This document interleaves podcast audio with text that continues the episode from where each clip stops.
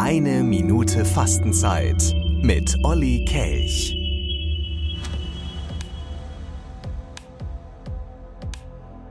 Wir müssen auf unsere Seelen hören, wenn wir gesund werden wollen. Letztlich sind wir hier, weil es keinen drin vor uns selbst gibt.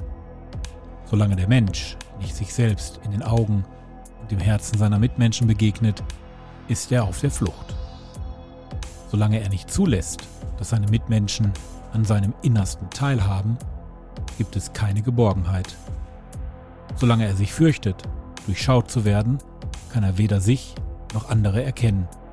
Er wird allein sein. Ein Text zugeschrieben an Hildegard von Bingen.